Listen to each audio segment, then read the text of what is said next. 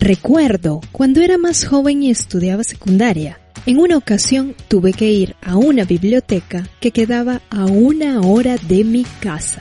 Sí, una hora. Y recuerdo que el bus que me llevaba a ese lugar pasaba cada 20 minutos. Ajá, cada 20 minutos. Bueno, en esa ocasión yo iba llegando a la parada de buses y el bus que necesitaba tomar pasó y no me esperó. Y como decimos en español, paticas pa' qué te tengo. Yo corrí, corrí seis cuadras, tipo Forrest Gump, detrás del bus. Porque si perdía ese, no encontraría abierta la biblioteca y era la única opción para investigar el trabajo. Eso hoy es impensable. Así como los avances tecnológicos han modificado el día a día, también transforman y seguirán transformando los diferentes ámbitos de la vida. Y el área educativa, sin duda, es una de ellas. Sin embargo, ¿es esta integración completamente positiva, beneficiosa o provechosa? Las nuevas tecnologías y la educación de hoy van de la mano. Veamos un poco más de esto. Empieza ahora Español con todo presentado por la psicóloga y profesora de español Ludey Flores. Hola, bienvenidos a Español con Todo, un podcast con curiosidades y temas interesantes para nativos y estudiantes de español. No lo olvides, la transcripción completa y gratuita de este episodio la encuentras en el blog espanolcontodo.com. Sería completamente fuera de lugar abordar este tema sin hablar de las nuevas tecnologías, o como dicen desde su surgimiento, las nuevas tecnologías de la información y comunicación, TICs. Según Hidalgo Vicario, directora ejecutiva de Pediatría Integral, las TICs la constituyen aquellas herramientas y programas que tratan, administran, transmiten y comparten la información mediante soportes tecnológicos. Y aquí sí se puede nombrar todo aquello que usted se imagine, desde lo más sencillo como un teléfono inteligente hasta aquello que es casi inimaginable, como la nanotecnología. Sin embargo, hoy me enfocaré en vincular la tecnología en la educación, específicamente en el aprendizaje, que no es para nada un tema insignificante. En décadas pasadas, la tiza y la pizarra eran a la par del libro y el profesor la fuente inagotable e insustituible de conocimiento. Pero en la actualidad las estrategias educativas obviamente han cambiado. La tecnología en su variedad de formas ha causado una importante revolución en la manera que aprenden los estudiantes. Los métodos de enseñanza van mudando de acuerdo a las nuevas motivaciones e intereses de los estudiantes.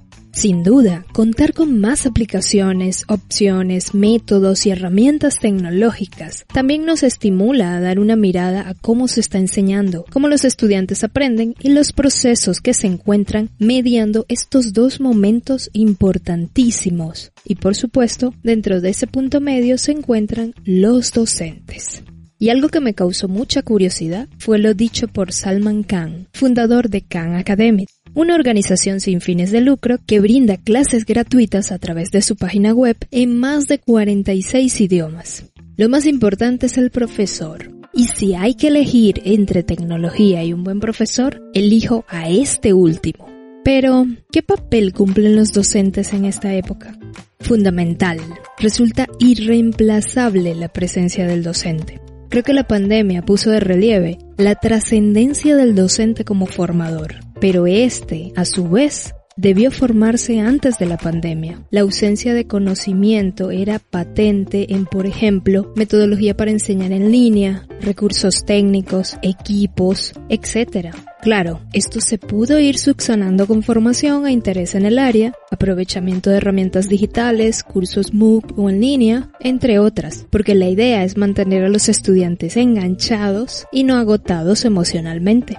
Aquellos que de una u otra forma estamos involucrados en la educación, cada vez es más frecuente ser testigos de la presencia y trascendencia de la tecnología. Incontables experiencias donde se media con la tecnología, actividades en la web, acciones en realidad aumentada, uso de muros, blog o fotoblog para socializar actividades, entre muchas tantas otras prácticas. cada vez completaban los objetivos dentro de un plan de clase.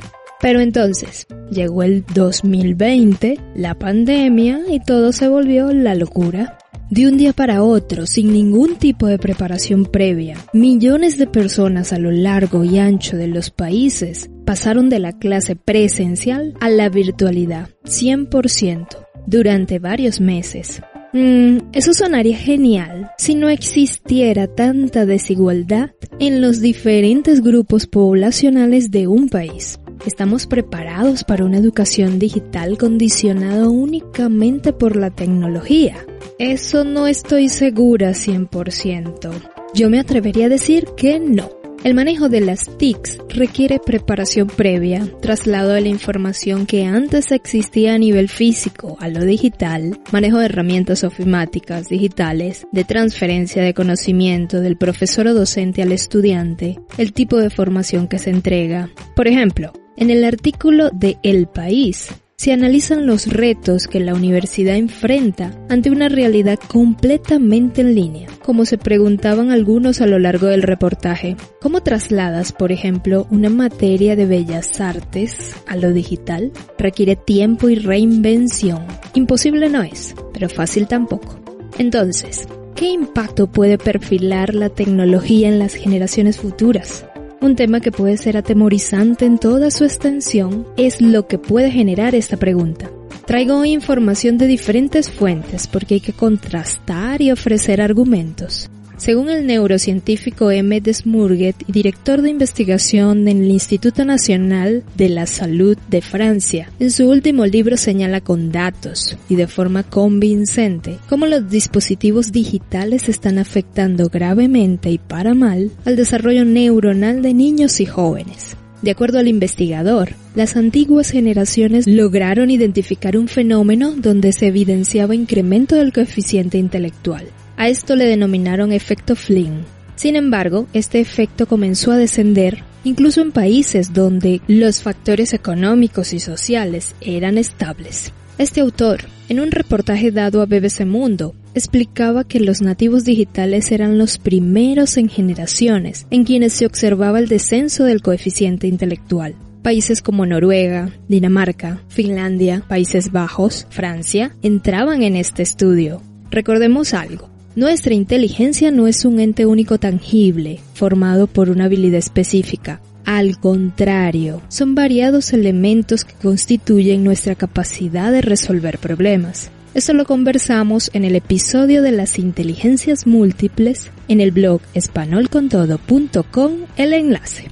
El neurocientífico destaca en los nativos digitales la sustitución de interacciones familiares por el uso omnipresente de la tecnología, lo que produce la disminución de espacios sociales para enriquecer lenguaje, interacción oral, expresión de emociones, entre otros. Asimismo, alteración del sueño, sobreestimulación de atención, impulsividad, trastornos de concentración, sedentarismo y más. Todo esto, ejemplos de consecuencias a partir de la exposición constante a los dispositivos digitales, que influyen en la llamada maduración cerebral. Tengamos en cuenta que la neuroplasticidad la hemos mencionado en otros episodios, un proceso maravilloso del cerebro que incluye la capacidad de adaptarse, especializarse en actividades a través de la formación de redes neuronales, la desaparición de otras de acuerdo a la práctica y la constancia con la que realices actividades, los desafíos que enfrentas día a día, algunas áreas que se especializan, en fin, nuestro cerebro lo logra gracias a esta extraordinaria habilidad. Entonces, aquí hago la distinción. No es igual permanecer tiempo estudiando o cumpliendo asignaciones escolares frente a una pantalla a pasar tiempo frente a una en momentos de ocio sin algo productivo para hacer. Algo que recordaba sorprendentemente el autor del estudio sobre las pantallas es que la neuroplasticidad está en su apogeo en los momentos estelares de aprendizaje de un individuo, es decir, la infancia y adolescencia. En otras palabras, puedes estar perdiendo un tiempo precioso de tu aprendizaje frente a pantallas que tal vez no sean lo más enriquecedoras si solo las empleas para uso recreativo. Así que, ojo, si por ejemplo tus hijos, sobrinos o nietos permanecen todo el día viendo tele, videojuegos, violentos o simplemente exponiéndose en las redes sociales sin ninguna finalidad, pregúntate cómo puede esto ayudarle en sus procesos cognitivos. Veamos, ¿cuál es la realidad hoy en día en educación en América Latina? Tristemente, en relaciones interrogante, las respuestas no son muy alentadoras. Veámoslo con números. Aspectos tan determinantes como la pobreza, la discriminación, los conflictos armados, los desplazamientos, el cambio climático o la falta de infraestructuras y docentes eran, antes de la pandemia, razones de peso para que unos 262 millones de niños y adolescentes de todo el mundo, uno de cada cinco, no pudiera ir a la escuela o recibir una educación completa, esto según datos de UNICEF, Fondo de las Naciones Unidas para la Infancia. Ahora imagina este escenario ante la nueva realidad que se vive de las TICs, siendo promotoras y o medios de la educación en los hogares de los niños y niñas alrededor del mundo. Sin duda alguna, la pandemia está extendiendo la enorme brecha digital que apenas está comenzando a verse seriamente. Antes, si un niño no tenía acceso a Internet, podía pasar desapercibido porque la figura del maestro, la escuela, la interacción social, entre otros elementos educativos, ocultaban o solapaban esto. Durante la pandemia, ¿cómo le explicabas a un niño en el umbral de pobreza que tenía que hacer la tarea virtualmente? donde una gran parte de la población no cuenta con un dispositivo tecnológico mínimo, y enviar la asignación a la maestra por correo electrónico para que ella la corrigiera. Difícil, ¿no? Un escenario bastante utópico en muchas regiones de América Latina, por no ir muy lejos. Imagínalo, por ejemplo, en una situación tan crítica como en Venezuela, donde comprar datos para el teléfono celular es casi impensable, porque gastarías lo que necesitas para alimentarte un día.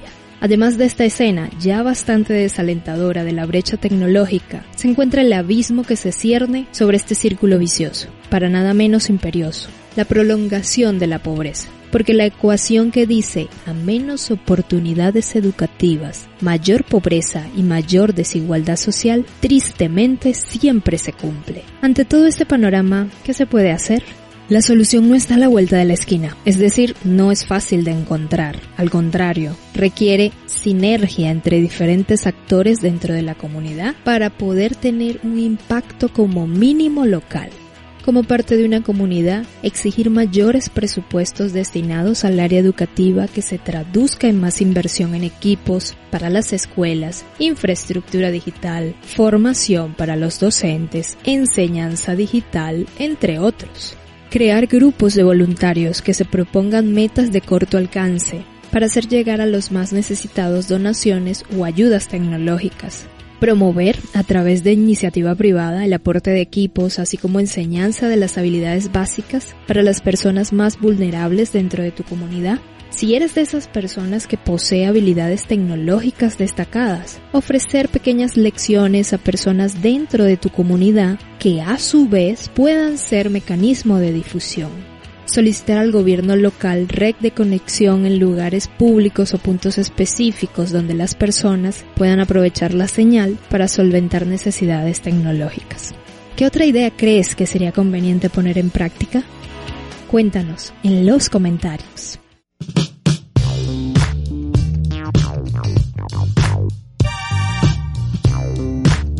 Bien, para finalizar este episodio aprovecho para agradecer a todos aquellos que durante el mes de febrero estuvieron colaborando con apoyos y donaciones a fin de mantener funcionando el podcast. Seguimos contando con ustedes para poder retomar la producción de episodios con más frecuencia. Un excelente mes de marzo a todos los oyentes. Nos escuchamos por aquí el próximo episodio. Escuchaste Español con todo